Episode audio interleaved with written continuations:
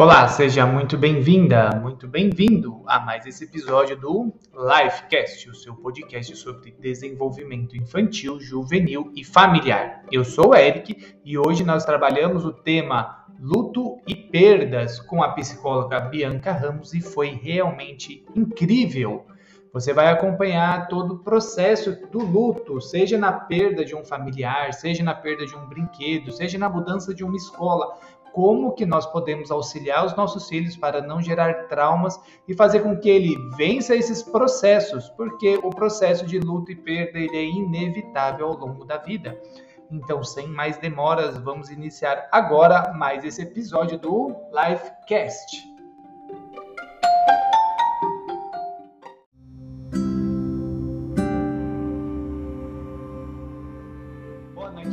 Sejam muito bem-vindos a mais esse encontro aqui. Hoje nós temos aqui a, a, presença especial da Bianca Ramos, que é psicóloga, e ela vai trabalhar conosco hoje processos de luto, luto, perda, todo o processo que nós, acho que a gente passa um processo maior na nossa vida, muito mais é lidando com as frustrações, com as perdas, e é isso que nos, que nos eh, difere muito uh, das conquistas que nós almejamos, dos processos que a gente consegue realmente desenvolver então, acho que todos nós já passamos, ou talvez estejamos passando, nós pais, ah, por um processo de luto, perda, luto, pode ser um processo de luto-morte, luto de, ah, de afastamento, luto de perda de algum bem. Então, acredito que vai servir para nós e transformando em nós, nós vamos poder realmente transformar os nossos filhos em cada processo que eles vão passando, seja de uma mudança de escola, seja numa um amiguinho que foi viajar, seja no distanciamento desse tempo que a pandemia trouxe, de distanciamento dos avós, dos primos, ah, que muitos estão com dificuldade até de retomar a rotina. A gente consegue, a gente pega muitos casos onde a, a criança ela tem dificuldade hoje de retornar para a escola com a rotina que ela tinha. Acredito que hoje essa conversa com a Bianca vai nos, vai nos trazer muitas estratégias, ferramentas para entender em qual processo que o nosso que o nosso filho se encontra hoje e como que nós vamos poder ajudar ele. Então, Bianca, seja muito bem-vinda. Muito obrigado pelo seu tempo, pelo seu conhecimento, por compartilhar hoje aqui conosco. Acredito que vai agregar muitos pais que estão aqui ao vivo e muitos pais que vão ouvir depois. Então, é contigo. Muito obrigado. Oi, muito obrigada, né? Obrigada a todos por investirem o seu tempo nessa palestra sobre um tema que não é muito falado, né? Principalmente no mundo infantil. Eu sou Bianca e eu sou psicóloga, eu atuo com crianças, adolescentes e mediação familiar. E esse tema que a gente vai falar hoje, né, apesar de ser um assunto muito evitado pelos adultos, porque a maioria dos adultos não sabem lidar com esse assunto, ele é um tema muito importante. Mas se os adultos eles não sabem lidar com o luto, então como é possível para uma criança lidar com o luto? A gente hoje vai tentar entender aqui um, um movimento para lidar com o luto como adultos, para ajudar os nossos filhos a lidarem com ele também.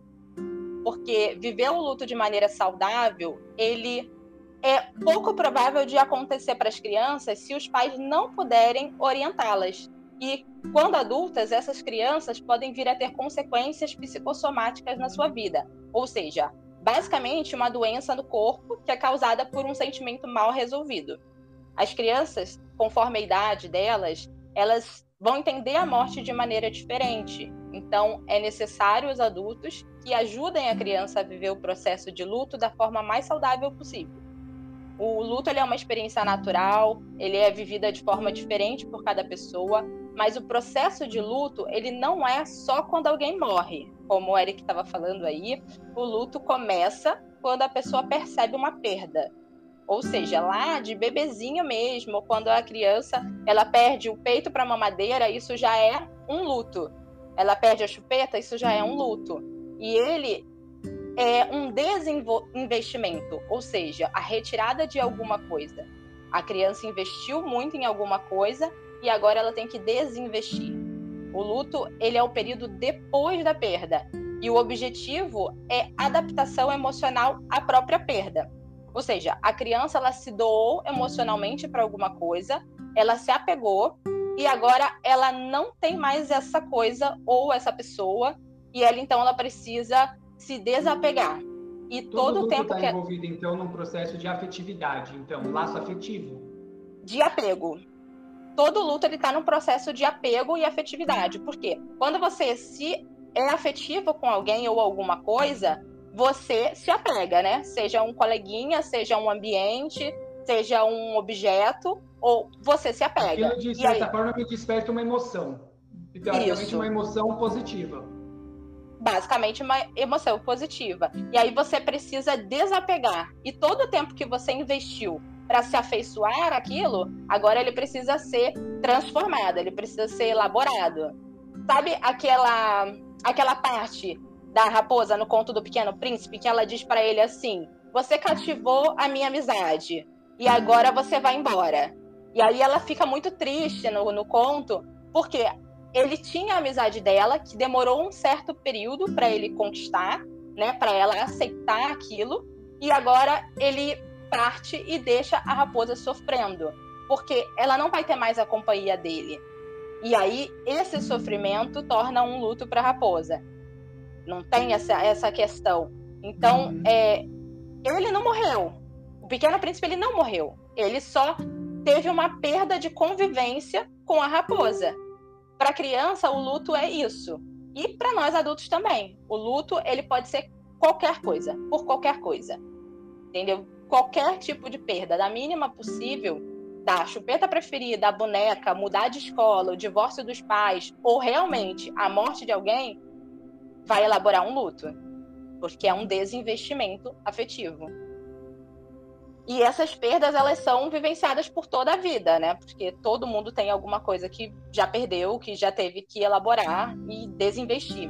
É, mudou de escola, mudou de bairro, mudou de apartamento que gostava muito, teve um relacionamento afetivo que o namorado terminou, né? Um amiguinho que não quer mais dividir o lanche na escola. Enfim, essas são perdas que são reversíveis e temporárias. Geralmente, as perdas reversíveis e temporárias, elas são mais fáceis de lidar, justamente porque todo o período da vida consiste em algum tipo de perda. A criança, quando pequenininha, ela está no jardim e aí é o ensino fundamental, é, o ensino vai para o ensino fundamental. Quando ela vai para o ensino fundamental, né, da educação infantil do jardim, para o ensino fundamental 1, ela tem uma perda, uma perda de parquinho, uma perda de desenhar para começar a escrever, para começar a ler, e isso já ocasiona nela um sentimento de desgaste, um sentimento que já cria um, um, uma falta de laço. Quer dizer, agora eu não desenho mais, agora eu não brinco mais no parquinho, eu não como lanche coletivo, agora eu vou para outro lugar na minha escola. Isso é uma perda. E é uma perda reversível é, e temporária, porque ela vai passar por isso em todas as transformações. Ela vai do Fundamental 1 para o Fundamental 2, para o ensino médio, faculdade, enfim. Né? Mas a morte, não, a morte ela é uma perda que não é fácil de lidar, porque é uma perda definitiva. É difícil de aceitar, causa muito mais sofrimento. Então, a gente aqui vai falar desses dois lados do luto, né? O luto ele relacionado às perdas e o luto somente relacionado à morte, porque os processos emocionais são diferentes e como a gente lida com cada tipo de luto, ele é diferente. O luto, ele é um processo de reconstrução, de reorganização emocional diante de uma perda. Ele é um desafio emocional e cognitivo com o qual as crianças têm que lidar. Todo esse processo de perda e de luto para o adulto que tem um conceito elaborado sobre o luto, né, sobre morte, sobre o que é irreversível, é um período cheio de conflitos e sentimentos angustiantes. E para a criança que vive em contato com o lúdico, onde tudo é reversível, e inclusive a morte, como ela vai reagir a um desvínculo, como a vivência de um luto? Porque para a criança ela joga o videogame e o boneco morre, mas ele volta. Então, ela não consegue associar até determinada idade que não volta mais, que ela perdeu, que aquilo acabou. E aí isso vai criando nela um sentimento de fúria, de angústia, de é, é, raiva, vai criando a desilusão, a frustração, né? Então, geralmente, quando acontece uma perda, na tentativa de proteger a criança, a atitude do adulto é, não é, é de explicar para a criança através de metáforas o que aconteceu, né? Vai dizer, ah, o vovô foi pro céu, a vovó foi foi viajar. Aquela boneca que você gosta foi pro mundo encantado de bonecas. O Papai Noel precisou da chupeta, enfim. Essa negação ou esse silêncio em torno da morte, eles não ajudam no desenvolvimento da criança. Eles não ajudam. É uma invenção. E em algum momento, esse fato vai vir à tona e vai gerar maiores conflitos para a criança, porque vai gerar o minha mãe e meu pai mentiram para mim. Meu Deus. E aí já é, e aí já vem um outro processo de desconfiança. Então ela confiou. Deus, eu fiz errado a vida inteira. Você faz isso, Porque né? Eu achava que o lúdico ajudava a, a, a, criança a entender, a criança ela participar. E então não é tão indicado assim. É, porque o adulto, ele, em geral, ele não só tem essa atitude de negar uma explicação real verídica sobre a perda, como ele também tenta afastar magicamente da criança aquela situação. Com essa atitude, o crescimento da criança é prejudicado. Quer dizer, tem muitas pesquisas que mostram que a criança ela sofre perdas significativas desde bebê. E essas perdas vão do desmame ao animal de estimação, um brinquedo, e, enfim, tudo que eu já disse antes, né? E as crianças não têm maturação cognitiva e intelectual para entender o conceito da morte como algo irreversível. Então a criança ela percebe a perda, ela sofre com isso e ela pode sim, simbolicamente ela mostrar essa percepção dela através de jogos e desenhos e etc. Mas se você não explicar para ela, como é que ela vai entender e associar? Se você só disser que foi para o céu, ela vai ficar imaginando que em algum momento vai descer uma nuvem e a vovó vai voltar do céu por que, que não volta? Se foi até ali, se foi viajar, por que, que não volta? Por que, que não liga? É, então ela é sente é o abandono. Porque é. quando realmente assim vai alguns processos comigo, já falei para minha filha algumas coisas assim, e depois, ah, tá bom, na hora, ah, tá bom, resolveu. Mas depois vem as, os questionamentos sobre aquilo que você inventou. E aí, aí ficou pior, porque você, ah, então ah, eu tenho que arrumar um outro tapa-buraco e o buraco vai ficando cada vez maior. E eu, quando eu vejo, eu tô inseguro e eu já não tenho mais o que fazer. E a criança, ela participa de rodas sociais. E na roda social tem sempre um amigo que sabe de tudo, gente. Você não consegue manter o seu filho na bolha. Ele tem um coleguinha que vai lá, saiu do não, de lá de longe, e vai falar: não, seu pai mentiu, olha, não é assim não. Minha mãe me explicou que é assim, assim, assim. Acabou. Acabou a sua relação boa com o seu filho, porque você contou uma mentirinha, que era pensando que não era prejudicial. Então a gente tem que tomar muito cuidado com a nossa relação com a criança, além da vivência da própria criança com a situação. Então, sempre manter, claro, dentro do entendimento da criança, a gente vai uhum. explicar. Uhum. Mas dentro do entendimento da criança, sem criar fantasias para essa criança. Porque você pode, por exemplo, a criança que não tem pai. É, a criança, né, foi, teve o pai de abandono. A gente sabe, tem aí 5 milhões de crianças sem registro do pai, sem o nome do pai no registro. E aí a mãe nunca fala nada. Então, que, o que é esse pai? Quem é esse pai? O pai não é falado em casa. A história não é contada para criança. Você não deve contar também uma história negativa e fazer uma alienação parental dessa criança. Alienar a criança é falar para ela coisas negativas sobre o outro para que ela não queira ter o convívio. Então você não deve fazer isso. Mas você também não deve amansar e inventar. Porque essa criança vai criar um pai herói, ela vai criar um pai que virou é, é, anjo e foi pro céu, ela vai criar um pai que está salvando o mundo na guerra, ela vai criar na cabeça dela. E ela pode também criar um pai negativo. Um pai que. O espaço está fez... vazio, né? Tá vazio. Uma criança vai, vai preencher.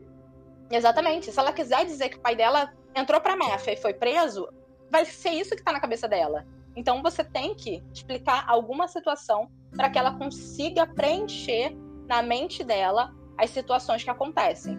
Se a boneca sumiu, a boneca sumiu. Ela não foi morar com Papai Noel. A boneca sumiu.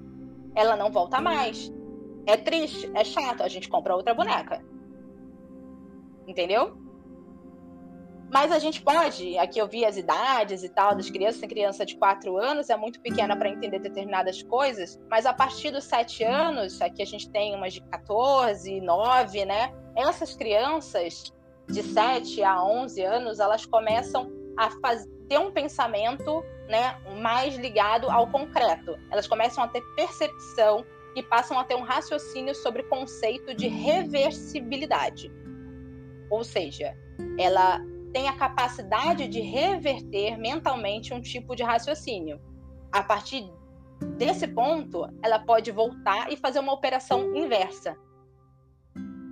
E aí ela entende-se então que essa criança, na fase a partir dos 7 anos, né, dos 7 a 11, ela começa a compreender o conceito de irreversível. Porque se é reversível, também é irreversível. Logo, ela começa a entender o processo de morte, o processo de perda, o processo de que a boneca não volta mais, né? A escola já era, o amigo foi morar em outro país e raramente você vai ver. Ela precisa desse conceito de reversível e irreversível para ela poder compreender a morte como um acontecimento permanente e irreversível. É claro que a cultura em que a criança está inserida, dentre outros fatores, podem influenciar na idade e no período em que ela pode adquirir esses conceitos. Por isso que a gente diz de 7 a 11, né? A gente vai lá no Piaget e busca o período do concreto, que é essa idade. É, e um meio importante de ajudar as crianças a desenvolverem uma perspectiva sobre a perda é permitir que elas falem sobre a perda. Falar ajuda a esclarecer o que elas estão pensando. É importante que elas falem sobre a perda, para que elas possam reviver as experiências e reorganizar as emoções delas. Então, se ela perdeu né, o melhor amigo que se mudou e aquilo dói, aquilo machuca, não vai dizer para a criança: ah, daqui a pouco você arruma outro amigo, ah, é uma bobagem, fala com ele pela internet. Não, ouve o que essa criança está dizendo. É importante que ela diga que está sofrendo por isso, que sente a falta do amigo, que ela chore e esperneie se for possível não crie com ela uma, uma aventura de que a gente vai visitar ele no Natal, porque o Natal vai chegar e aí você não vai visitar e aí você cria outro problema de frustração nessa criança. Então, é quando der, se der, se puder, ah, meu filho, olha só, é muito caro e visitar o amigo. Infelizmente, você não vai ter contato com esse amigo. Ele se mudou, a vida dele mudou, a sua vida também. Você pode falar com ele online, mas é só o que dá para fazer no momento. Bianca, deixa eu fazer uma pergunta. Então, para nós uh, faz sentido isso, né? O adulto, levando isso para o adulto, quando isso é, é, mal enfrentado quando criança e tudo é, ah, vai passar, ah, você vai ver que não é nada demais. Eu sinto a dor, eu sinto que é demais. E aí lá na frente eu tenho uma dificuldade, sei lá, no meu trabalho, eu estou passando por uma situação difícil. Uh, me, me faz também eu enfrentar minimizando não gerando uma relatividade de deixa eu encarar o problema, deixa eu encarar a situação para resolver. E do mesmo jeito que nós pais fazemos o nosso ah, não é nada, vai passar. E no, quando nós somos adultos, nós vamos olhar para a circunstância e nós vamos falar também, ah, não é nada, eu sei que vai passar, e não é verdade, mas fácil encarar a realidade, é isso? Olha, é mais fácil uma criança que ela é constantemente frustrada, porque se vai passar, na verdade não passa. Então o sentimento fica lá e cria uma frustração. É mais fácil essa criança que foi constantemente frustrada não ter expectativas futuras do que ela encarar blazer, ah, vai passar. Não, é mais fácil ela falar, não vai passar, vai dar tudo errado. E começar a criar um monte de situações de desorganização emocional, um monte de situações angustiantes e, e ansiosas, porque ela acha que não vai passar. Porque nunca passou, os pais disseram que vai passar e era mentira. Aí agora entra uma situação quando adulto e essa situação, ela não sabe encarar, porque nunca encarou, porque ia passar. E nunca passou. Então, ela começa a criar esse sentimento, mesmo quando adulto, de que as coisas não vão dar certo. Geralmente é uma pessoa mais negativa, não é positiva, se insegura, não. Se torna ansiosa. Com, angustiada. Angustiada. É, com muitas dificuldades de relacionamento, porque não vai passar. Então, qualquer probleminha com relacionamento, qualquer probleminha de trabalho, se o chefe fala, olha só, isso aqui não tá muito legal. Você podia fazer diferente? Pronto, aquilo cria uma situação totalmente ilusória na cabeça da pessoa de que nossa, isso vai virar um problema, eu não vou conseguir, eu não vou ajeitar e daqui a pouco ele vai me demitir, eu vou ficar sem emprego. E olha quantas coisas vai passando. E aí o meu filho não vai ter mais escola e aí, entendeu? Eu vou ficar morar na rua porque eu não vou ter dinheiro para aluguel, eu vou Isso vai criando um floco de neve. Então, Deus, não vai passar. É uma cascata. Papai e mamãe, presta atenção. Se a gente não conseguir, eu estou te falando porque eu estou aprendendo mesmo, porque eu faço uma série de coisas ainda equivocadas e, e não é porque a gente quer fazer errado, é porque a gente talvez aprendeu e não fomos tratados em nós e nós acabamos, acabamos é, refletindo isso para os filhos. Mas isso que a Bianca está trazendo é tão sério porque esses processos de perdas que são inevitáveis ao longo de toda a vida, como se vocês não, não tiveram oportunidade de ver, nós fizemos uma, um outro encontro do qual a Bianca participou junto com uma nutricionista quanto à introdução alimentar. E a Bianca ela traz uma perspectiva de um olhar é, desse rompimento, né, do, da amamentação para uma cadeira, para um, uma mamadeira, uh, muito legal. E ela relembrou agora que já parte um processo de perda uh, em todas as épocas, de todas as partes, e faz um processo ali onde a criança ela era acolhida uh, para um, uma refeição no colo da mãe, quentinha, ouvindo o coração, para uma mamadeira de plástico ali só para encher a barriga. Então, assim, o processo de luto, ele faz desde o do bebezinho em todas as fases. É aquela, todo ano tem a professora que troca, todo ano tem amiguinho que entra, todo ano tem amiguinho que sai. E muitas vezes nós temos essa dificuldade em explicar, em ensinar, para fortalecer ele, para que ele consiga vencer desafios maiores. Estava falando antes com a Bianca, é uma palavrinha que estava na moda uns anos atrás, chama resiliência, né?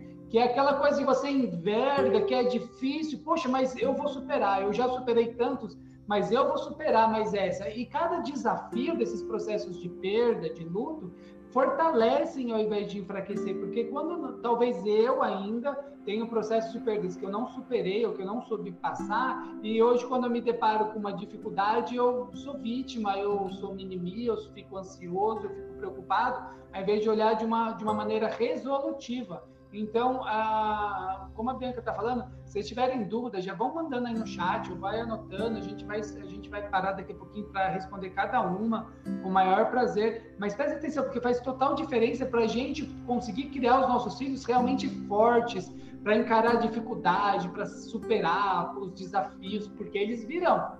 Então, assim, até que ponto eu consigo ir com a mão com meus filhos, até que ponto eu tenho que empurrar meu filho e falar assim, não, filhão, tá na hora de você também ir então, essa, essa parte aí eu acho que é muito importante que a Bianca está trazendo para que a gente fique alerta quanto a isso daí. Para que a gente não. A gente tem que criar filhos fortes mesmo. E esse processo de perdas e lutos é o que. No, a, falam que a derrota ensina muito mais do que a vitória, né? Jogadores de futebol normalmente falam isso daí. Ah, agora a gente aprendeu e aí a gente vai. É conversa de perdedor. Mas a gente tem que entender que são nessas, nesses momentos de dificuldade que a gente cria os filhos fortes e cada etapa que ele vence de processo de luto, de desafio, é, é um degrau a mais que ele vai. No, tô certo, Bianca? Nisso daí? Eu tô falando, pessoal, porque eu, eu, eu, eu, eu tô assim, bem incomodado quanto, com, com esse tema, do quanto que a gente realmente precisa investir para que os nossos filhos consigam vencer cada etapa de luto da vida dele. Porque, ó, não adianta, pai, não adianta você querer blindar. Não adianta, porque faz mal para ele, vai fazer muito mal para ele e a gente tem a gente tem que às vezes descascar para que ele consiga enxergar um mundo mais real. É isso, Bianca? Menos lúdico? Como você é, tá e a gente precisa permitir que nossos filhos tenham sentimentos, né? Porque acho que ainda hoje existe um machismo que impera que diz que o menino não pode chorar, que o menino não pode ser muito delicado, que o menino não pode né, demonstrar a sua afetividade, o menino tem que ser sempre forte e a menina sempre muito dramática. Então a gente não pode permitir que esses contextos sociais invadam a nossa casa e que invadam a mente do nosso filho, porque os sentimentos eles servem a um objetivo muito importante em todos os processos da vida, em, processos de cura, inclusive. Quando a gente impede a criança de falar sobre as coisas tristes, dolorosas, impede a criança de chorar, né? Diz, olha, você é forte, não chora não engole o choro, isso vai passar. Por que, que a gente fala, não chora não, isso vai passar? A gente bloqueia o sentimento, porque a criança começa a acreditar que o choro é errado, que o choro, ele, ele causa Uma problemas na né? família. É, e assim, olha, minha mãe tá muito chateada porque eu tô chorando, então não vou chorar na frente dela, eu vou chorar escondida no banheiro. E aí Poxa, se ela não chora na frente da mãe, chora escondida no banheiro, então ela tem uma mãe, um pai que não autoriza esse choro, que não permite a vivência das emoções dela. E mais tarde, quando não for um choro, quando for movimentos alegres ou alguma conquista, ela também não vai dividir, porque os pais não compreendem as emoções dela. Ou ela sempre vai guardar e sempre vai ficar é, com aquela ansiedade, né, com aquele sentimento, aquela sensação de solidão, porque ela não pode dividir. E o, o choro é muito, muito importante. O choro alivia muitas dores, né? É, as situações tristes, as situações alegres, às vezes também. As demonstrações de afetividade da criança para conosco, ela é muito, elas são muito importantes.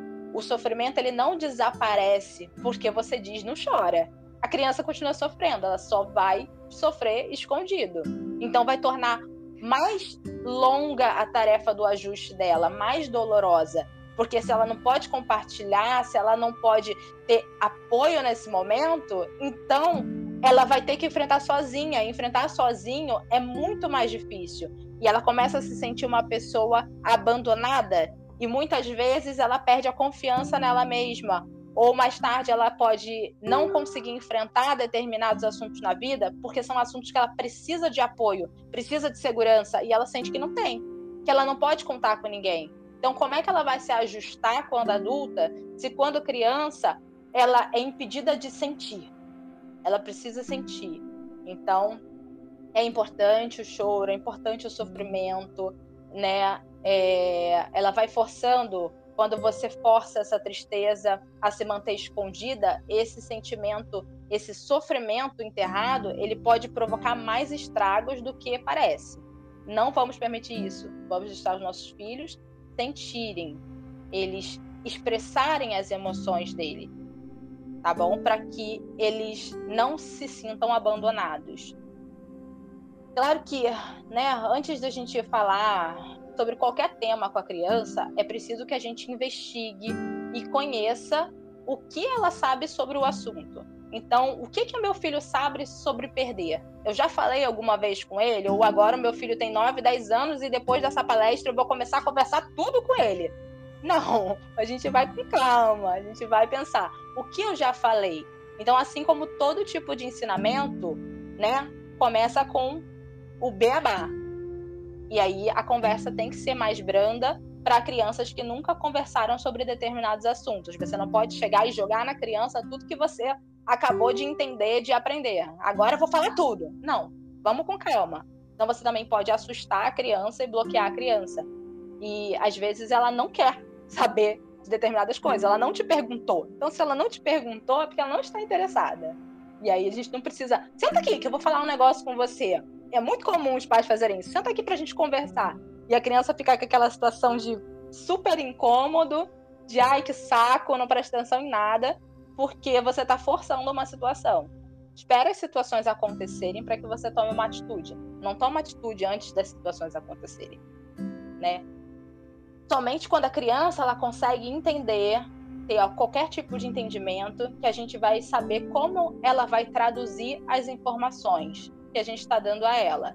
Logo, o conhecimento é, de, do nosso próprio filho, né? De qual concepção ele tem sobre qualquer assunto, vai dar pista daquilo que ela é capaz de entender de acordo com a idade dela e do que pode ser conversado ou não pode ser conversado com ela explicitamente. Existem muitos sentimentos em torno da vida da criança depois de uma perda. Então, primeiro existe a perda.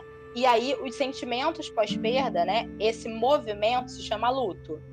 Mas existem dentro do luto muitos tipos de sentimentos. E aí, entre esses sentimentos, né, a gente vai dizer aqui os mais intensos, os mais perturbadores, é o medo de ser abandonado. E o sentimento de culpa, a saudade e a raiva, porque ela não vai ter de volta aquilo que ela perdeu.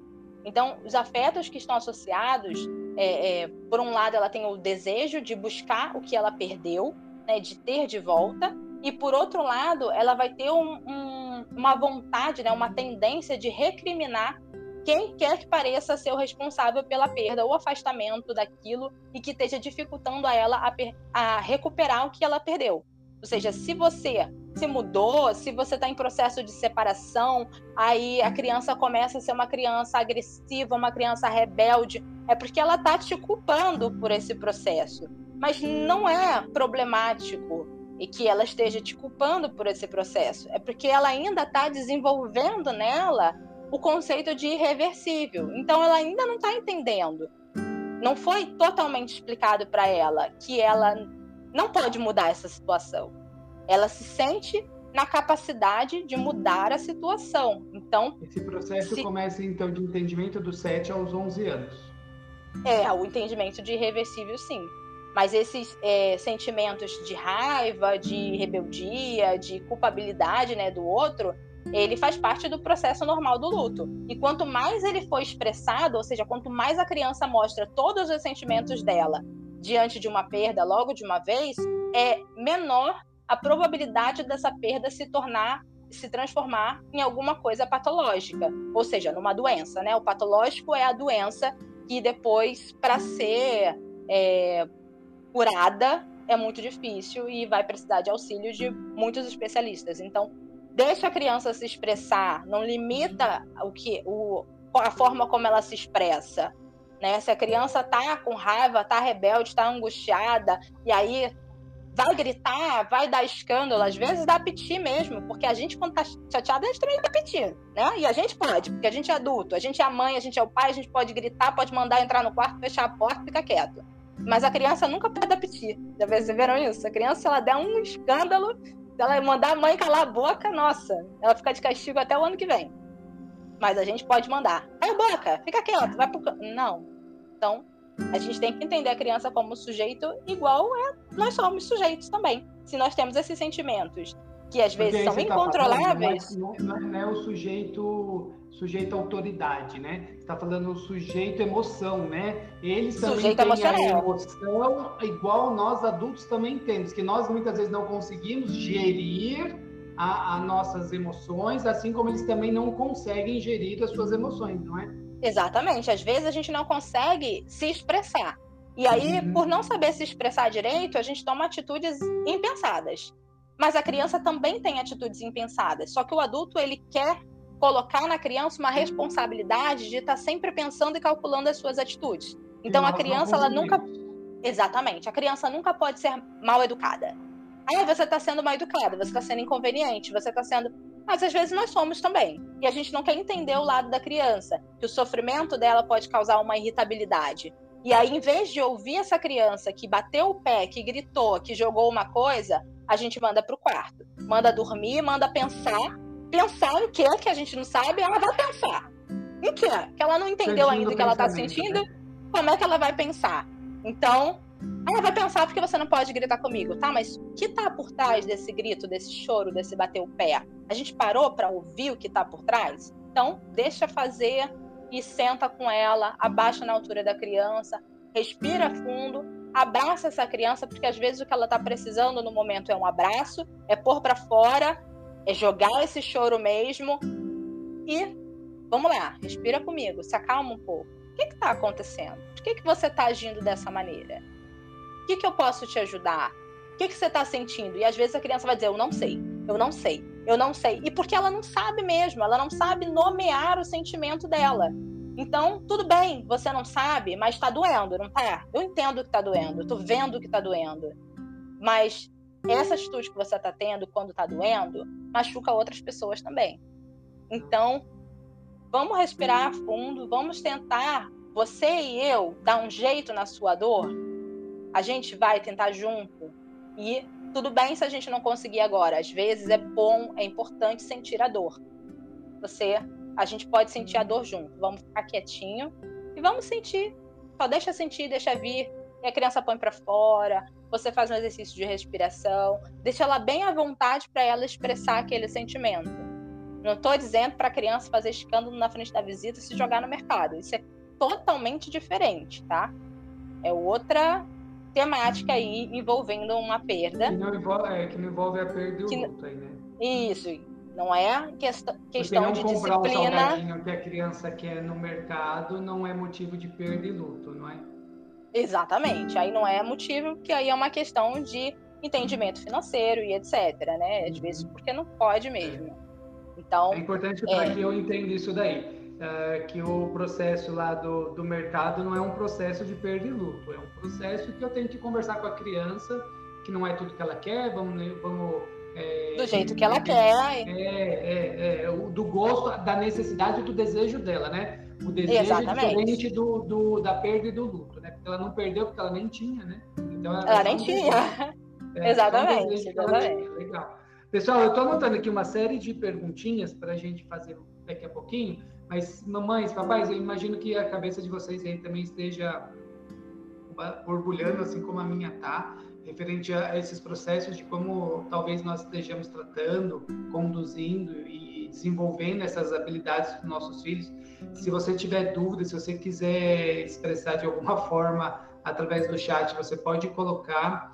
É, se quiser colocar já suas perguntas, daqui a pouco a gente já vai fazendo, ou se ela for oportuna, que a Bianca já, já pinça ela para ir para usar ela também e respondendo. Uh, a, gente, a gente gosta muito de fazer esse evento aqui online, esse evento uh, junto com vocês, uh, e não no Instagram, onde tal, com certeza teríamos muitas pessoas ao vivo, mas a ideia não é ter muitas pessoas, a ideia é ter, ter pessoas que possam perguntar, pessoas que possam é, ter a oportunidade de conversar com a Bianca, tirar dúvida e falar assim, olha, aqui na minha casa tá difícil e tá assim, estou com esses desafios.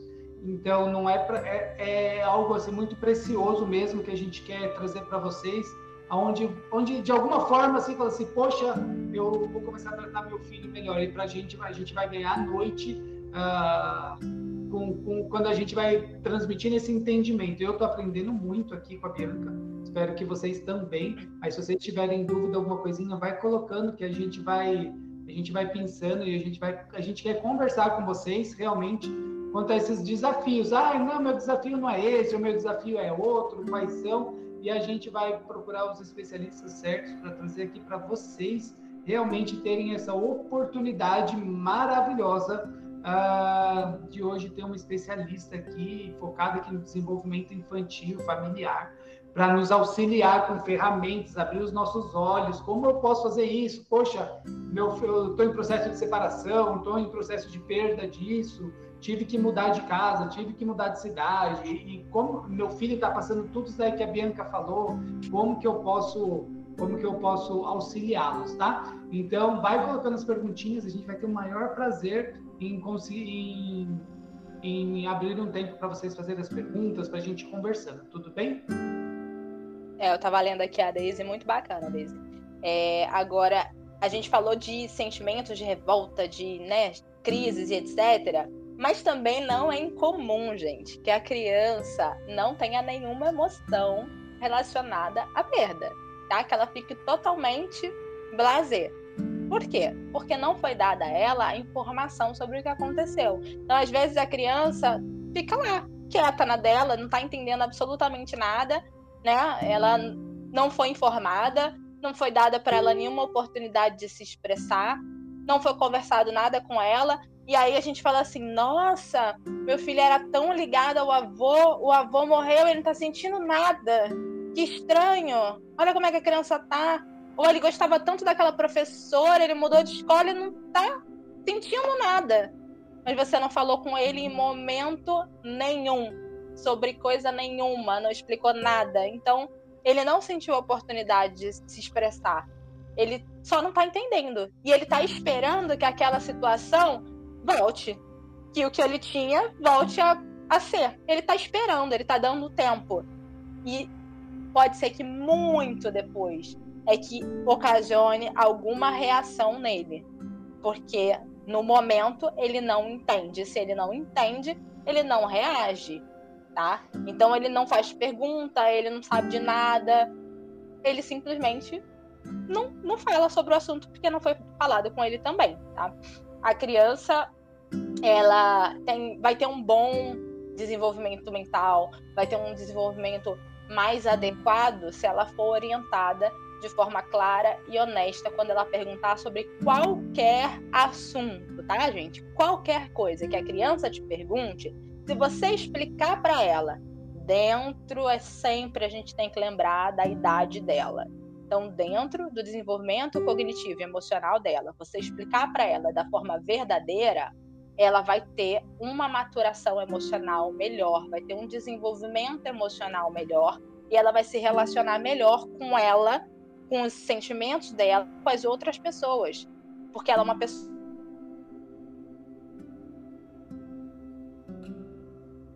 esclarecida é muito importante que a gente não forme crianças ignorantes. Ignorante é aquele que não sabe, não tem conhecimento de determinadas coisas ou ignora alguns assuntos. E a gente faz isso com nossos filhos. A gente torna eles ignorantes quando a gente diz que a cegonha trouxe o irmão para casa. A gente torna nossos filhos ignorantes quando diz que a vovó foi morar no céu. É muito importante a gente não dizer para ela coisas lúdicas que não vão acompanhar a maturação emocional só vão transformar elas em bebezinhas.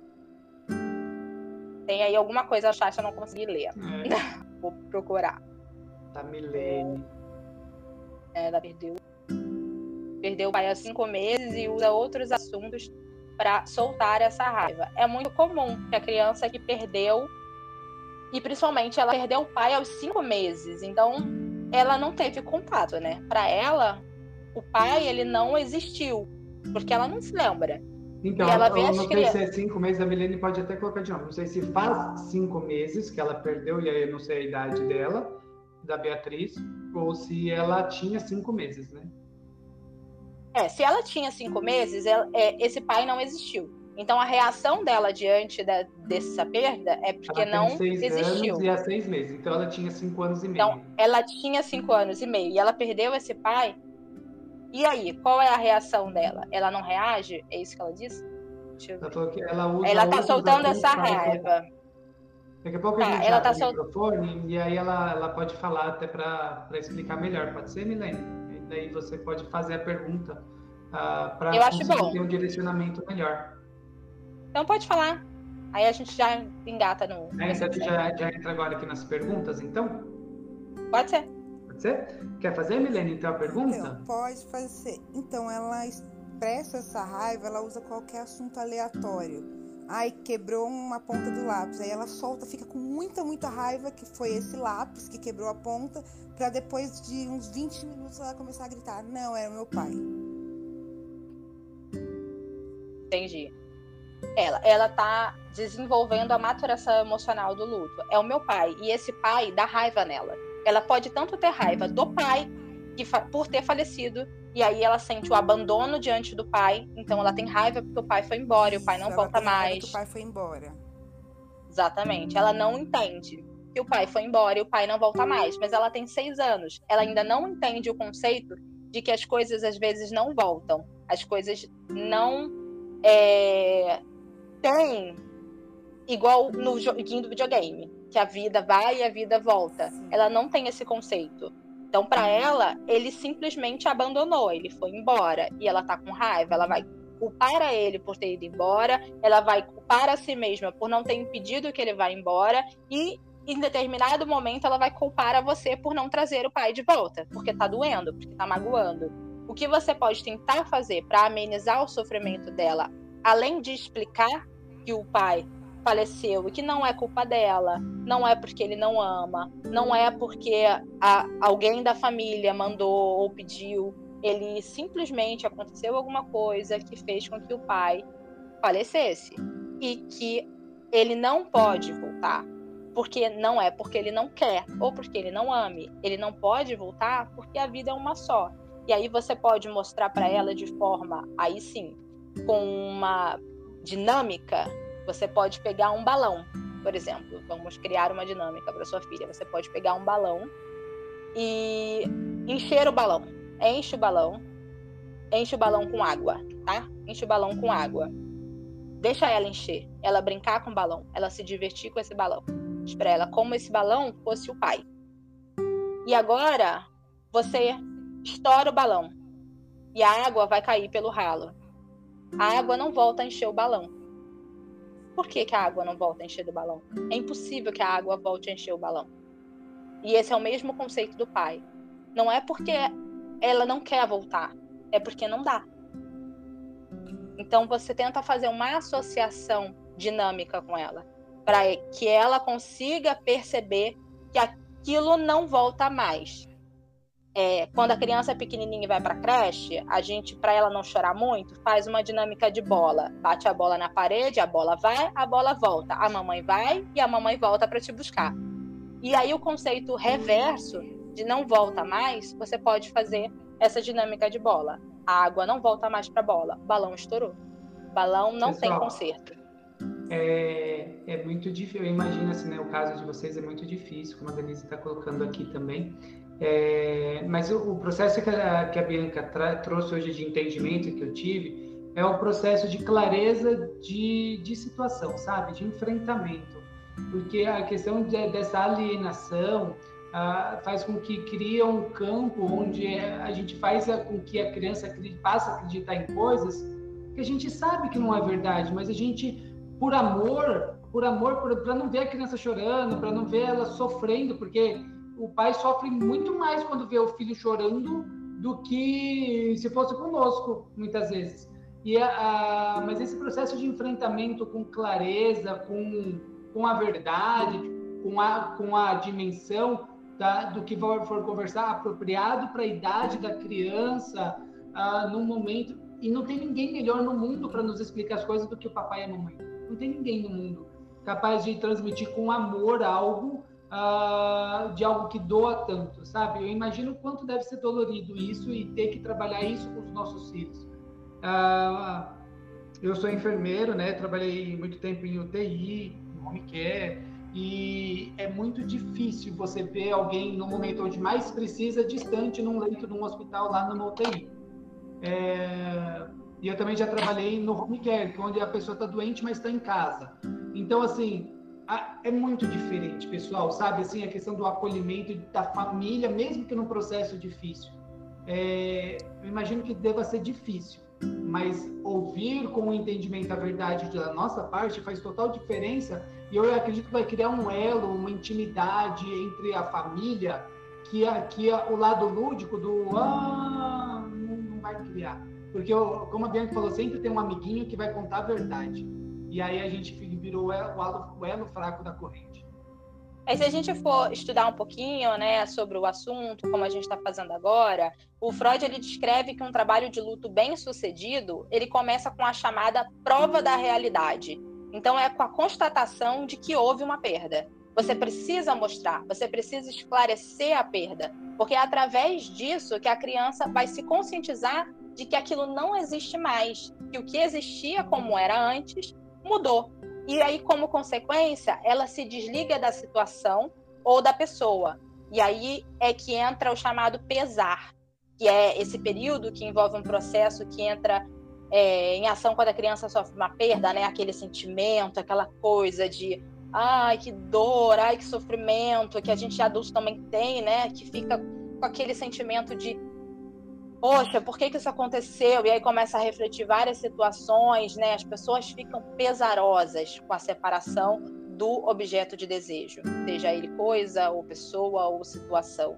Então é importante essa chamada de realidade, a gente trazer à tona para a criança de que aquilo aconteceu, sim, e que não é possível a gente impedir determinados acontecimentos só porque a gente é mãe, só porque a gente é pai. A gente não pode impedir a vida de acontecer. E não vai ser sempre que a gente vai poder impedir os nossos filhos de se machucarem, de se magoarem. Se a gente pudesse, isso seria prejudicial a eles. Porque quando acontecesse, eles não, sabia, não iam saber como lidar, né?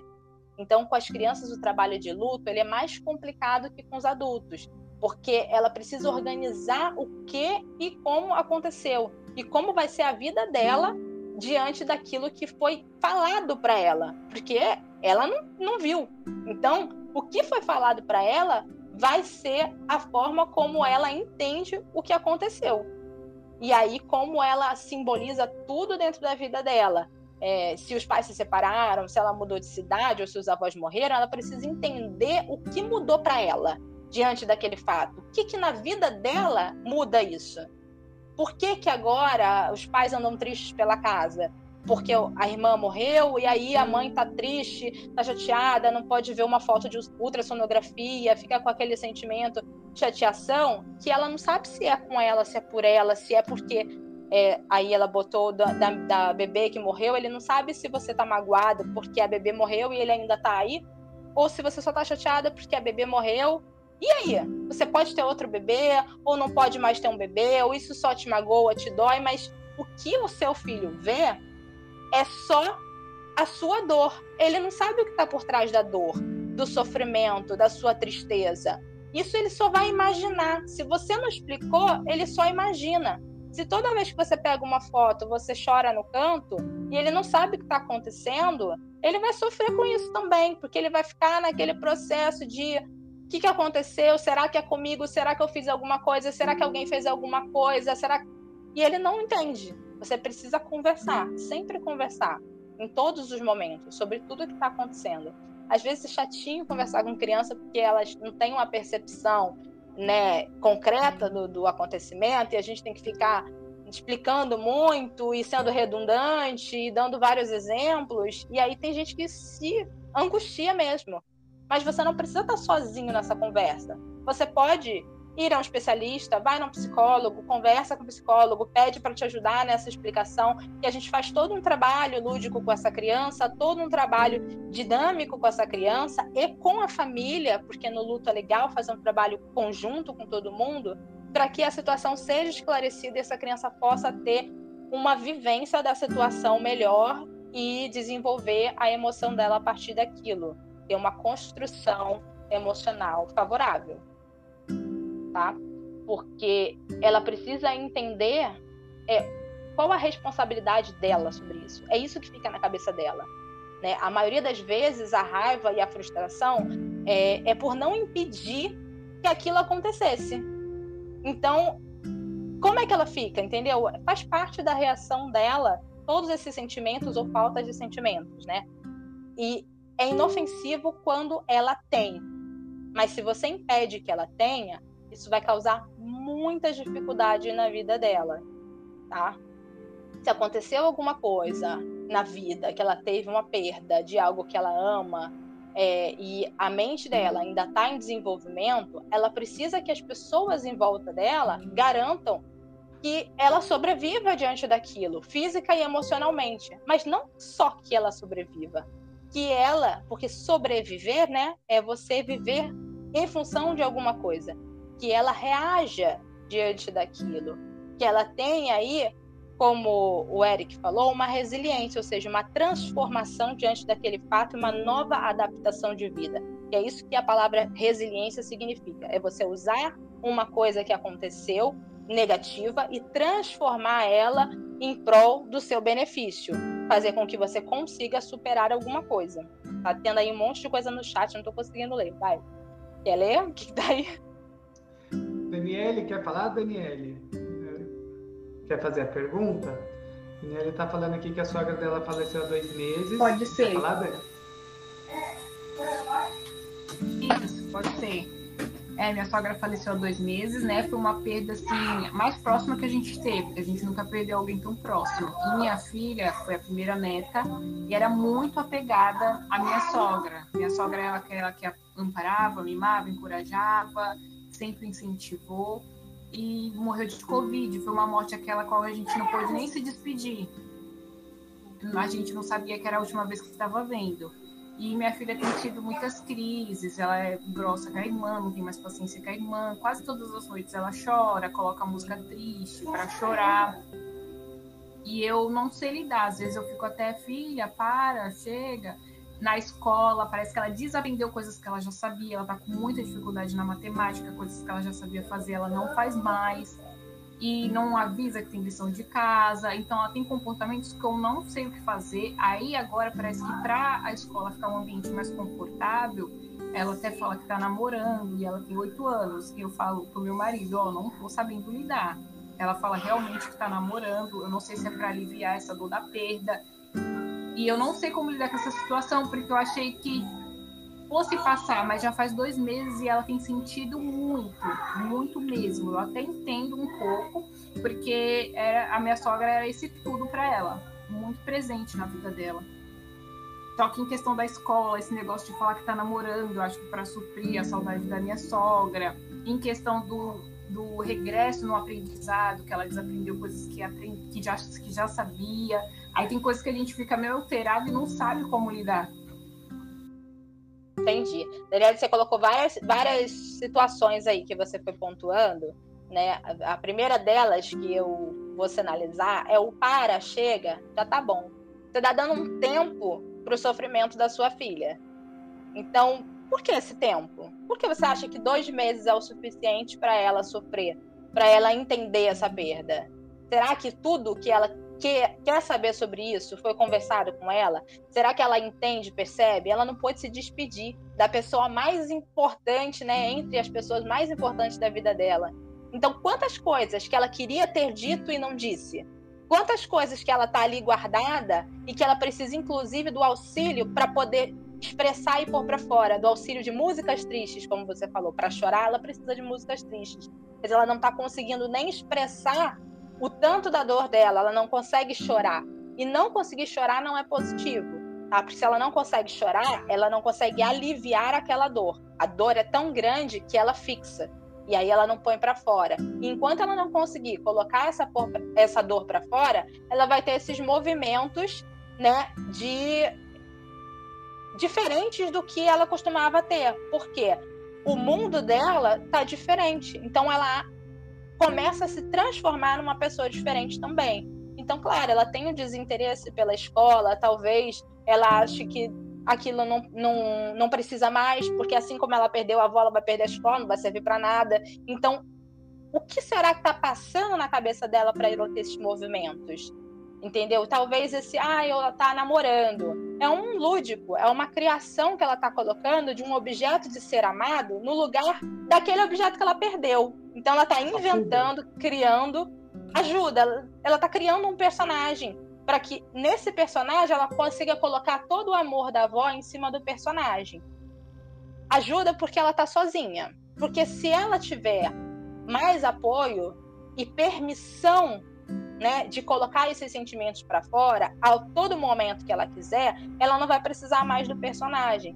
Então, eu sei que a sua dor, Dani, deve estar muito grande. E às vezes, quando a nossa dor é muito grande, a gente tem dificuldade de lidar com a dor do outro. Mas a versão do luto da, da criança, ela tem características específicas, porque é um processo né, que a criança está desenvolvendo a sua personalidade. E a gente impor ou esperar que a criança tenha o mesmo modelo de luto dos adultos é um erro. Porque só depois que a criança faz todos os esforços para ela ter de volta o que ela perdeu, é que ela passa a um estado de ânimo capaz de fazer ela admitir para ela mesma que ela foi derrotada, que ela não vai ter mais aquilo de volta. E aí ela vai conseguir organizar as emoções dela para um mundo em que a perda é aceitada como irreparável. Então, é muito complicado para ela, que ainda está em desenvolvimento, perceber isso e aí você limitar o tempo que ela pode sofrer não é legal, nem para você nem para ela. Eu sei que quando ela sofre, você sofre junto, você fica mal. Talvez você esteja começando a se erguer um pouquinho, aí ela faz você lembrar tudo aquilo de novo, aí você cai e e claro, vocês estão passando por um processo de luto familiar que todo mundo está sofrendo. Então todo mundo precisa de ajuda. Você pode pedir para uma pessoa mais próxima conversar com ela, se você não conseguir ter essa conversa, porque isso te dói. Às vezes é legal ter uma pessoa de fora que ela confia, uma professora. Professores são ótimos nesse movimento de auxílio, né? Se você não tem um psicólogo, não consegue procurar um psicólogo, e se ela gosta, se apega a uma professora, às vezes é legal, vai na escola e, e conversa com a coordenação pedagógica da escola e pede para uma professora dar esse apoio nesse momento que ela está precisando, de repente ficar mais junto, é, saber o que ela está sentindo. Às vezes tem um SOI na sua escola, né, que é um serviço de orientação educacional, e aí ela pode passar por esse processo que vai ser bom para você ter um apoio da escola. Agora, se você não consegue, né, porque você está sofrendo demais, reunir a sua família para vocês passarem por esse luto junto, você precisa de uma ajuda profissional, de um psicólogo, para que ele possa fazer com que essa família se reestruture no mesmo tempo. Porque senão fica essa balança aí, onde um tá sofrendo muito, aí o outro começa a se erguer, aquele que tá sofrendo muito puxa o outro para baixo, e aí começa tudo a desmontar. Ok? O luto ele se torna uma doença quando as crianças não conseguem se expressar abertamente e nem ter as reações e impulsos que vêm com essa perda, tá? Então, esses sentimentos reprimidos, eles passam a influenciar o comportamento de um modo estranho, de um modo distorcido, e pode impedir que a criança elabore um luto de forma saudável. O silêncio das pessoas próximas também, eles fazem com que é, a perda ela seja muito mais difícil. Então, é importante que a gente converse para não dificultar os nossos filhos de expressar os sentimentos dele. Beleza? É bem bacana essa parte, Bianca, porque assim, dói tanto, né? E, e tudo que dói a gente quer evitar, né? Tudo que dói não Isso. faz bem e a gente acaba. Ah, uma, um, eu adoro filme divertidamente, né? Uma forma bem lúdica que eu aprendi muito ali sobre várias coisas. Que, o que eu achei muito fantástico no filme é que quem salva o filme é a tristeza, né? É, porque assim, a tristeza, pessoal, eles pode salvar a família. A tristeza pode salvar Isso. o afeto, pode aproximar. E, e, é tão legal porque é o sentimento que a gente quer mais evitar. A, a Bianca estava falando e eu comecei a imaginar uma coisa, né? Que é assim, poxa, eu não posso nem. As minhas filhas não podem, eu tenho duas filhas. E elas não podem chorar em casa. Porque eu vou, você tá chorando por quê? Tipo, meio que uma briga, ou meio porque, não, isso não é admitido na minha casa. Então, a gente estimula muito os nossos filhos a querer dar risada, a querer dar gargalhada, a ser feliz. Mas a tristeza, não é que ela tem que ser incentivada, mas ela tem que ser, não sei se nem se ela tem que ser incentivada ou não, dependendo do processo, a Bia pode explicar. Mas é, é, um sentimento que também tem que ser aberto e também tem que ser acolhido. Porque a risada pode ser em público, mas o choro tem que ser no travesseiro. Por que, que é, não é incentivado, né? A é, palavra é permitida. permitida. A tristeza tem que ser permitida. Entendeu? A gente tem que autorizar o choro dos nossos filhos. Então, e, e, a criança busca essa autorização nos pais, tá? Eu posso chorar? E esse posso chorar é na sua frente ou por trás, porque chorar vai chorar de qualquer jeito. Mas posso chorar na sua frente? Eu vou ser acolhido o suficiente para que o meu choro. Né? Exatamente. O meu choro vai se tornar um problema para você? Se o meu choro se torna um problema para você, é porque chorar é errado. Chorar magoa as pessoas. Logo, eu sou uma pessoa que estou magoando pessoas. E estou magoando as pessoas que eu mais gosto, porque quando eu choro, elas se magoam e tudo na minha casa desaba, porque todas as pessoas estão é, sofrendo com o que eu estou trazendo. Tá vendo como eu sou má? Entendeu? Olha a situação que a gente coloca nossos filhos quando a gente não permite a eles que eles expressem emoção a criança ela tem é, a perda como uma vilã, né? E ela precisa entender que as perdas fazem parte do curso natural da vida. Por isso que a lembrança dos bons momentos passados com a pessoa que morreu, né, a contar histórias, ajuda a criança a passar por esses momentos, a acabar com esses sentimentos de angústia. Então, às vezes, a simples informação é, vai ajudar ela. Ah, vamos. Ou lembra quando a sua avó fazia isso para você, que legal, não sei o quê. Ah, ela fazia um bolo com você, aquele bolo que só ela sabia fazer. Vamos tentar fazer você e eu? Eu não tô me colocando no lugar da avó, mas eu tô trazendo para ela uma memória positiva. Entendeu? Me ensina você a fazer do jeito que ela fazia. E aí já é uma memória positiva. Ela quer falar mais alguma coisa. Pode falar. Sou eu, a Daisy. Então, como eu tinha escrevido aí, é, eu tava com 31 semanas de gestação e aí eu perdi a minha menina. Só que assim, o Paulinho ele tinha seis anos, então nem ele viu ela, né? Mas ele criou a imaginação de como ela seria. Ele criou uma expectativa muito grande da chegada dela. Eu fiquei internada ainda por três dias até ela vir a óbito. Então ele ficou na, naquela expectativa de chegar em casa com a irmã dele. E nada disso aconteceu. Ficou só na imaginação dele. Então, agora com oito anos é que ele tá começando. Eu tô começando a entender. E eu me sinto até culpado, né? Porque antes eu só me preocupei comigo, eu tive crise de ansiedade, então eu não, não tive essa intenção do luto dele. Não achei assim que a criança ia sofrer. Só que agora, um tempo, agora por essas semanas, ele começou a dizer que vê ela, sendo que ele não viu ela. Ele fala que vê ela, que brinca com ela, que queria que ela estivesse aqui. E fica falando, ah, seria bom a Pietro estivesse aqui, porque ele é filho único, né? Ele só tinha. Eu só tinha ele quando eu engravidei. Então ele criou essa expectativa e queria ela aqui. Agora ele fica toda hora falando dela. Ele tá criando um resgate de memórias, Daisy. Como assim hum. um resgate de memórias? Agora ele tá se lembrando de coisas que aconteceram, que na época em que você estava grávida, provavelmente você criou diversas expectativas. Expectativas que foram passadas para ele. Você vai ter uma irmãzinha, ela vai ser sua amiga, vocês vão brincar juntos e não sei o quê. É verdade. A... Não é? Então, agora ele está resgatando. Porque agora ele se lembrou e ele acha que isso é o que você queria para a vida dele. Ter essa irmãzinha e brincar muito e ser muito feliz e não sei o quê. Então ele faz o resgate como se isso estivesse acontecendo, talvez para te agradar também. Olha, mãe, que legal, eu seria um ótimo irmão. E pode ser que ele esteja apontando para você que você já pode ter um, um outro filho, que você tá pronta, que ele se sente pronto para ter também outra criança na família. Que tudo bem para ele se você quiser tentar de novo. Às vezes as crianças é, não sabem explicar. É, eu já conversei com ele, já expliquei para ele que não, não tem como, né, eu ter outro irmãozinho, dar outro irmãozinho para ele por conta da minha saúde. Eu tenho um problema de saúde, eu já tive na, na gestação dele eu tive pré-eclâmpsia, na dela eu também tive pressão alta.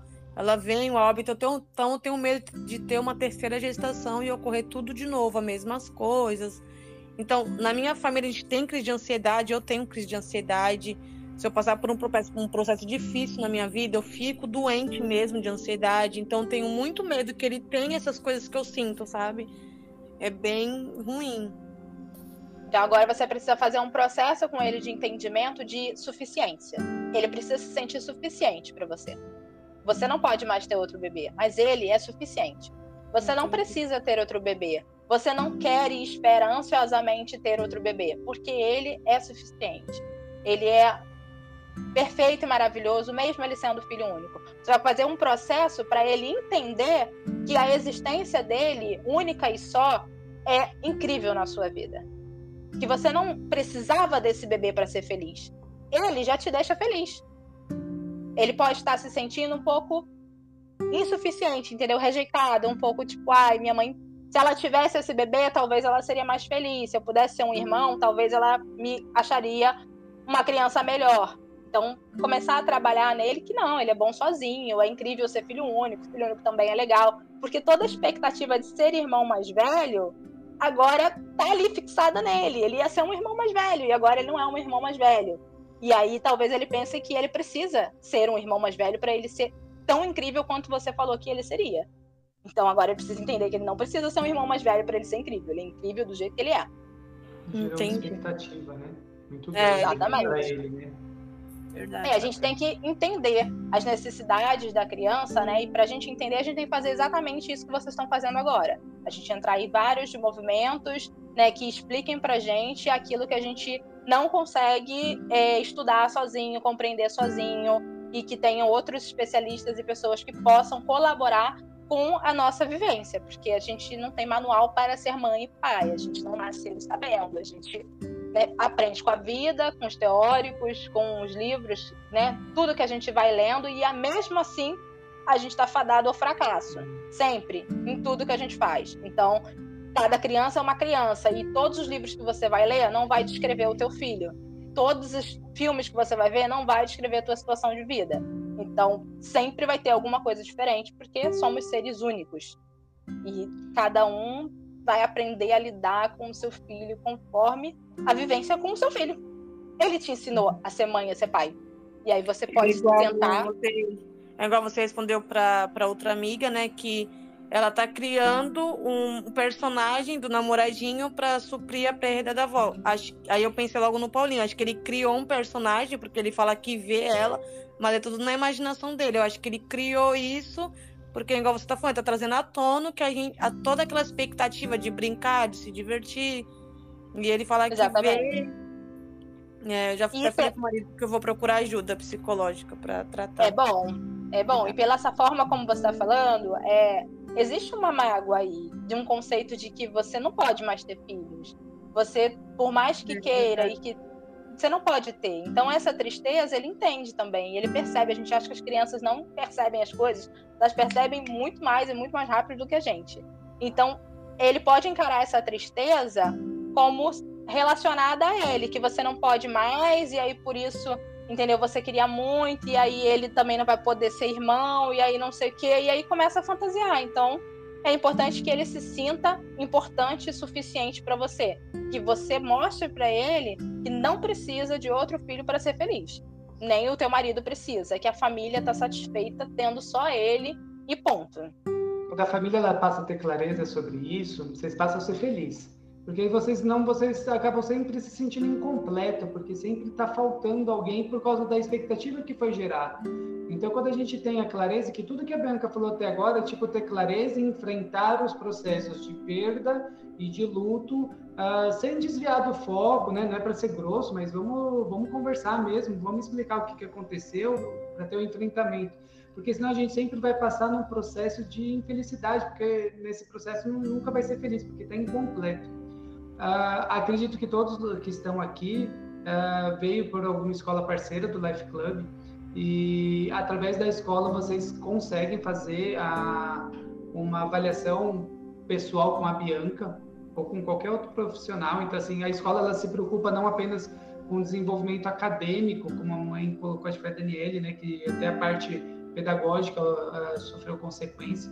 Então, a escola, ela, através da parceria, porque ela se preocupa com desenvolver, com esses processos de perda e luto que vocês estão falando, a escola também se preocupa. Isso faz parte da nossa parceria com a escola.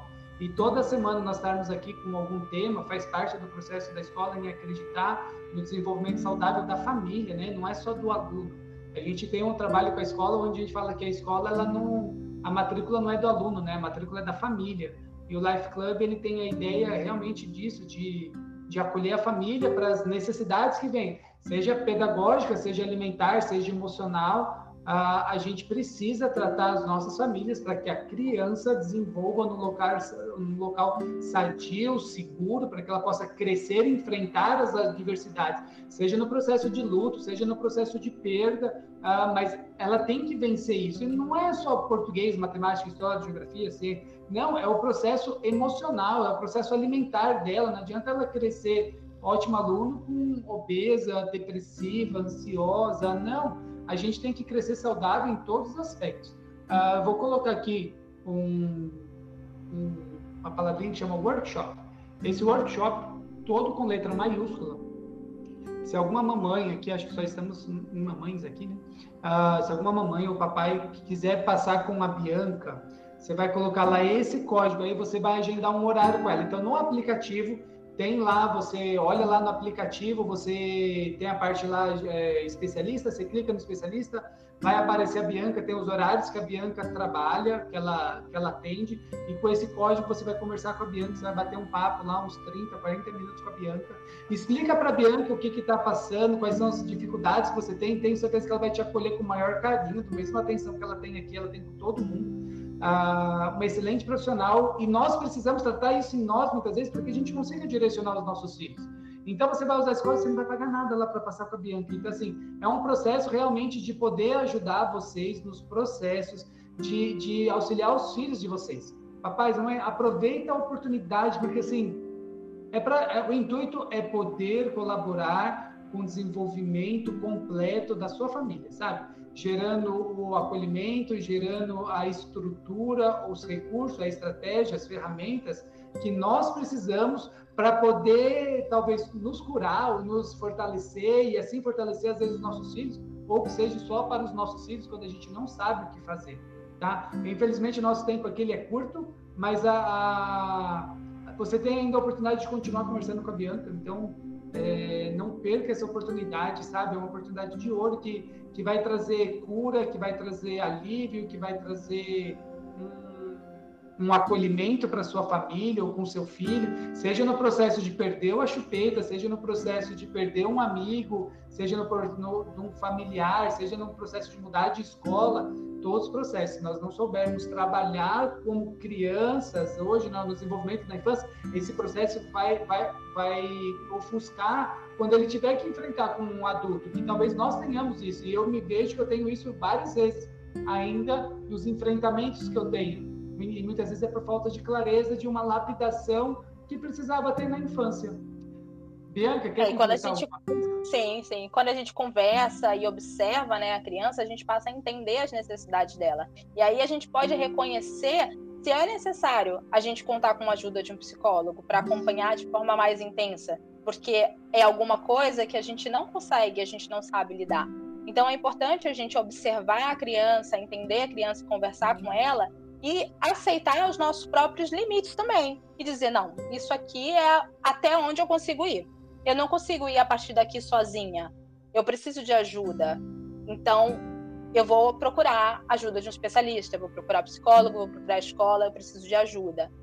Isso é muito importante na maternidade, na paternidade, a gente entender que somos limitados, que tem um lugar mais alto que a gente não consegue alcançar e que para ajudar os nossos filhos é importante a gente procurar quem consiga né? Algumas pessoas elas evitam que, né, voltando a falar de enterro, já que esse assunto está surgindo muito aí de morte, né? A gente quando fala de morte, os pais geralmente eles evitam que a criança vá ao velório ou vá para o enterro, né? É, acha que está poupando a criança de sofrimento, mas esse momento do enterro, né? Eu lembrei disso por conta dessa criança que não pôde enterrar a avó e ninguém pôde por causa da pandemia agora. É, não é poupar a criança quando ela não vai ao enterro, porque esse é um momento essencial para a gente iniciar um, um, um, processo de separação do luto, porque permitindo que a criança se despeça, né, ela começa a tomar consciência do que está acontecendo. Então, é preciso a gente preparar a criança, óbvio, para tudo que vai acontecer dentro da, do velório, para tudo que vai acontecer diante do enterro. Essa comunicação é muito importante, porque evita que a criança desenvolva esses sentimentos de ansiedade, de pânico, né? E durante esse momento, mas é importante que a gente tenha alguém de confiança que sente do lado da criança e esteja perto da criança, explicando passo a passo de toda a cerimônia o tempo todo. Se não for no velório, que seja na missa de sétimo dia, quem é religioso, né? Ou que seja em algum momento de despedida para a criança. Porque depois que ela entender tudo o que está acontecendo, ela mesma vai poder decidir e, e elaborar o luto dela. Então, se ela vivencia, ela começa a ter percepções diferenciadas.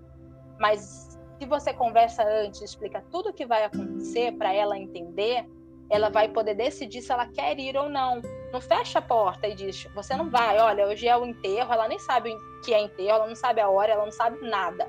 A família resolveu, arruma alguém para cuidar dessa criança e põe essa criança com uma pessoa e essa criança já perdeu um ente da família e agora todo mundo sai e deixa ela com uma outra pessoa para poder ir no enterro. Então ela não tem nem a oportunidade de se despedir, ela não tem a oportunidade de entender, ela não tem a oportunidade de estar junto com a família nesse momento, onde todos estão ali sofrendo juntos, onde todos estão apoiando um ao outro. E ela é um membro da família, ela também precisa de apoio. Né, dentro da percepção e da idade dela, claro que você não vai levar uma criança de 4, 5 anos para o enterro porque não vai entender nada e vai ficar correndo. Mas se é uma criança que já elabora, uma criança que você sentou, conversou e ela entende, né? Que é 7, 9 anos, você explicou o que vai acontecer e ela quer ir, é interessante que ela vá. E que nesse momento que ela está lá, ela seja acompanhada por alguém que ela não foi tão afetado pela perda. Ou seja, é um parente mais distante. Ou até a própria pessoa que quer ficar com ela, vá para ficar com ela lá porque né, vocês que estão de frente às vezes não conseguem estar tá lidando com a criança porque está passando pelo próprio sofrimento. Mas se ela for com uma pessoa um pouquinho mais distante desse processo, ela vai poder ter o movimento dela e vai ter alguém de olho nela, você não vai se preocupar pela presença dela ali. Mas se ela escolher não comparecer, uma boa ideia para ela fazer essa, essa despedida é criar um ritual próprio, né, para que ela possa uma, uma cerimônia íntima em casa, acender vela, plantar uma árvore, escrever uma carta, qualquer atividade que possa fazer tornar possível que ela se despeça dessa pessoa. É, essa criança que perdeu a avó, talvez se ela conseguir escrever, né, já é maior, uma carta com tudo aquilo que ela queria dizer, seja um movimento bacana para ela colocar para fora, para ela se expressar e aí se sentir mais aliviada. A gente Bianca, tem que lembrar. Isso daí, então, assim, vai como uma dica que a gente poderia finalizar dessa questão uh, de uma tarefa que a gente pudesse fazer para um processo de perda, luto que esteja dolorido. Você falou, então, pode ser uma carta, pode ser uma árvore, uh, trabalhar assim com essa maneira, se você acha que é legal. E se é uma carta, o que, que eu faço com essa carta? O que você faz com essa carta? Aí vai ser uma decisão sua com a própria criança. A gente pode levar a carta no cemitério e pôr do lado da, da pessoa que faleceu e deixar lá, né? De, de acordo com determinadas crenças espirituais que vai ler, ou se a gente é de uma igreja, a gente pode né, levar essa carta para pôr no, no cantinho com o padre, entrega, combina com o padre, pastor, o, a sua mãe de santo, enfim, qualquer pessoa que uhum. seja dentro da sua crença religiosa, um rabino, de entregar essa carta, a criança pode se sentir mais confortável em entregar essa carta, porque acredita que essa pessoa é um faz a né? conexão, né? Exatamente. Ou se você é ateu, ah, eu não acredito em nada, nós somos ateus aqui. Então, você não pode colocar essa carta embaixo do travesseiro, dentro de um diário, pode queimar essa carta, só mesmo para ter o, o sentido do desabafo. Pode guardar a carta, pode queimar a carta, você vai decidir com a criança a melhor forma de fazer essa carta ser um alívio para ela, se tornar um canal. Se ela não sabe escrever e quer escrever também, você pode pede para fazer um desenho e você escrever o que ela está sentindo, porque é um momento de conversa quando você está explicando ali. Pode fazer várias atividades que ela vai entender essa perda e elaborar essa perda e perceber que ela teve a oportunidade né, de passar por isso. A Daniela colocou ela... aqui que encontrou na mochila da escola várias cartinhas para a avó. Então vale a pena dar um destino para essa cartinha, né? Vale, vale sim. E assim, agora com muito jeito. Você encontrou na mochila. Ela sabe que você mexe na mochila ou não sabe que você mexe na mochila. Então, como você encontrou essas cartas? Porque existe a privacidade. Se você não está acostumada a mexer na mochila e mexeu, e aí ela acha que você está invadindo a privacidade. E aí você pode só jogar a ideia. Olha, meu filho, pensei numa ideia pra gente. Por que a gente não faz uma cartinha? E aí, de repente, ela te diz: Não, eu já fiz. Ou se é normal você mexer na mochila para arrumar material e pôr o lanche da escola, e aí você vai poder dizer: Olha, meu filho, quando eu mexi na sua mochila para arrumar e tal, eu vi essas cartinhas. Você quer comigo dar um destino para essa cartinha? Fazer essa cartinha chegar na vovó? E aí você pode trabalhar isso com ela. Importante a gente entender que não pode chegar invadindo a criança. Ah, eu li no seu diário. Ah, eu vi um negócio. Não, não existe isso. Lembra tá? que já está no processo de luto, perda, onde as, as emoções já estão mais afetadas e qualquer outra coisa ela pode se sentir mais afrontada ainda, né? Porque já está dolorido, né? Quando a gente está com uma dor, a gente fica mais uh, suscetível a explodir, né? A, a, ter uma reação maior do que a necessária, né?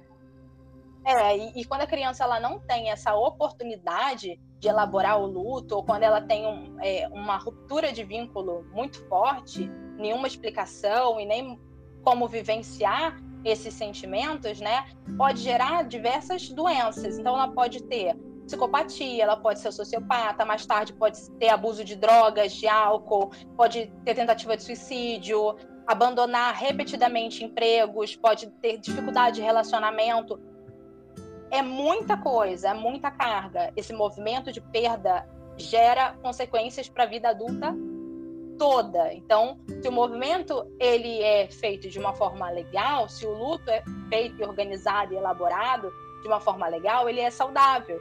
Mas se a gente impede o luto de acontecer, fica rejeitando esses sentimentos e essa adaptação e reorganização emocional da criança, ele pode se transformar aí em várias patologias. Então a gente tem que ter muito cuidado para lidar, né? Porque a criança está em desenvolvimento. A família ela tem a responsabilidade de ajudar a criança em todos os momentos dela, também nos momentos de tristeza, incentivar essa criança a expressar os sentimentos dela, incluindo o sentimento de culpa, de raiva e qualquer afeto negativo é normal no processo de luto e a família tem a responsabilidade de ajudar a criança a expressar esses sentimentos. Não pode impedir esses sentimentos. Não é já chega, já deu, para de chorar, acabou. Já sofreu muito. Não. Vamos lá, você ainda está sofrendo, então eu vou te ajudar, te auxiliar nesse sofrimento. Eu vou elaborar com você, né? Cada um vai ter um modo próprio de viver e elaborar o processo, né?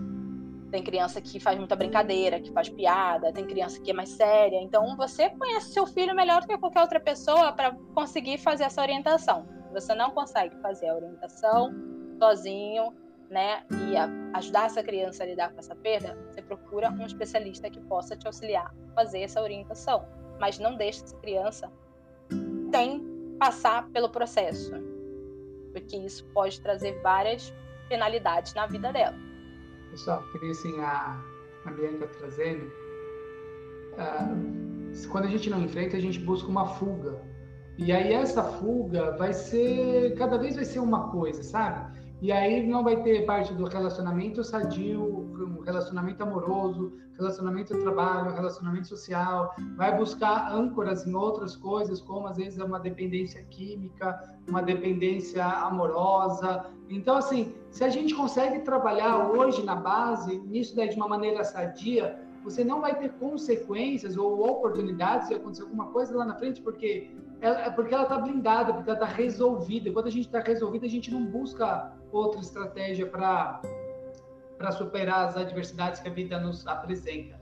Uh, as, li certa vez que a, a, nossa infância, principalmente a primeira infância, depois da nossa vida, são reflexo dela. Então, se a gente tem hoje tratado muito bem essas questões estabelecidas emocionais de enfrentamento, de luto, perda, lá na frente, quando você vem, você vem replicando essas estratégias e você vai sobrevivendo. O problema é quando a gente não superou aqui, você acaba ah, patinando em várias outras coisas lá na frente. Hoje nós temos a oportunidade de, de melhorar o desenvolvimento para os nossos filhos.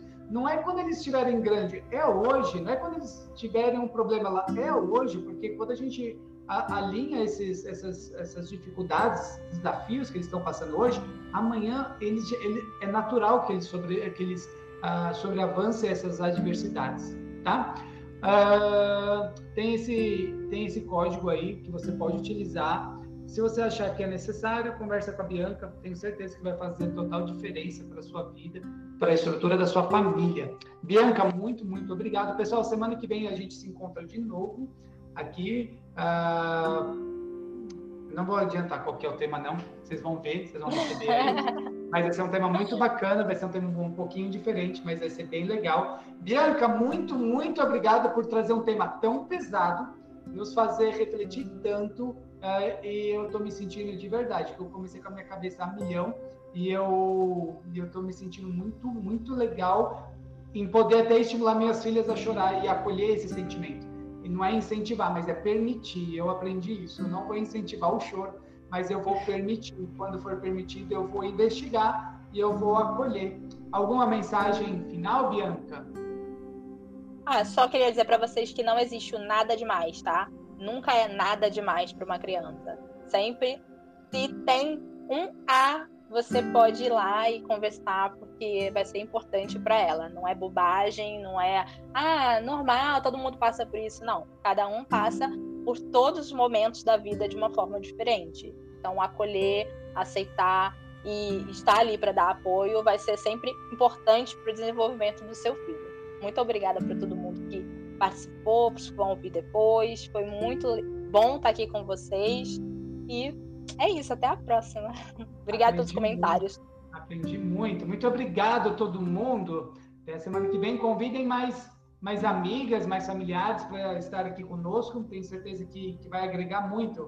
Então convide mais pessoas para estar aqui nessas oportunidades. Bianca, um beijo, muito obrigado pelo, pelo seu tempo, pela sua disposição. Muito obrigado a todos. Bom descanso. Tchau.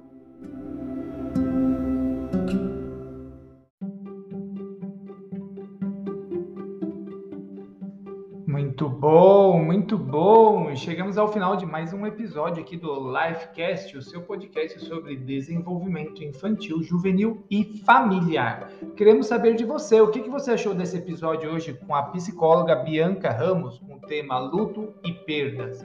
Vai lá nas nossas redes sociais, encontra lá o Life Club e coloca lá o que, você achou desse tema quer entrar em contato conosco, você pode entrar através das redes sociais, você pode entrar através do nosso aplicativo. Você já baixou o nosso aplicativo do Life Club? Lá você encontra muitos conteúdos e os profissionais também, especialistas que podem nos ajudar a enfrentar esses desafios frequentes do desenvolvimento infantil e juvenil. Bom, ficamos por aqui então com mais esse episódio e até o próximo.